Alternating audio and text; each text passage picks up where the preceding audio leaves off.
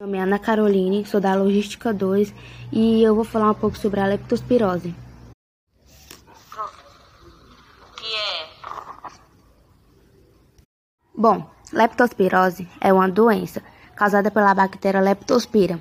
Essa bactéria, é, primeiramente, ela se hospeda em animais, sendo eles principalmente o rato, e infecta esses animais.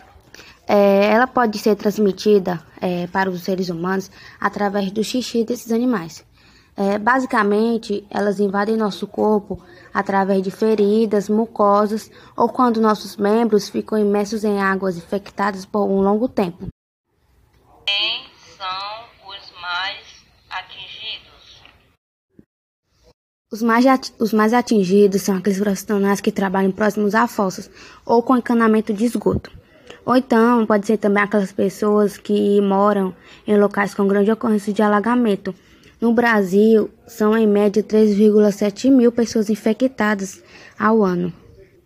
Quais são os sintomas? Os sintomas nos quadros leves podem apresentar olhos amarelados, pele amarelada, febre e dores, principalmente nas pernas e na panturrilha. Já nos casos mais graves, é, os pacientes apresentam a síndrome de Wells, que é caracterizada por ictéria rubínica, ou seja, é quando a cor da pele já está mais para o alaranjado.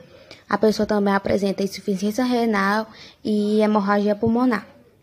Segundo o infectologista Ivan França, os sintomas podem demorar de uma a três semanas para aparecerem. Isso tudo depende da forma que a pessoa foi infectada.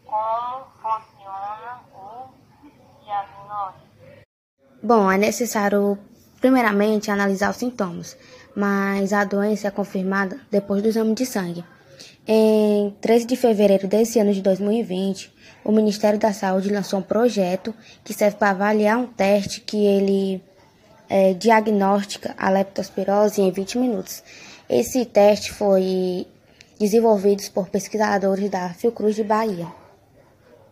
E como funciona o tratamento? O tratamento pode ser feito por derivados de penicilina, que é um antibiótico que mata a bactéria. Mas já quando o paciente está em um estado muito grave, ele pode ser internado na UTI para realizar a hemodiálise ou então fazer uma ventilação mecânica.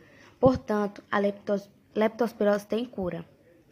Só que é muito importante ter ciência do, da importância de procurar um auxílio médico quanto antes, porque apesar dessa doença ter cura, ela tem um nível de letalidade muito alto. O risco de morte nos quadros graves pode ser até de 40%.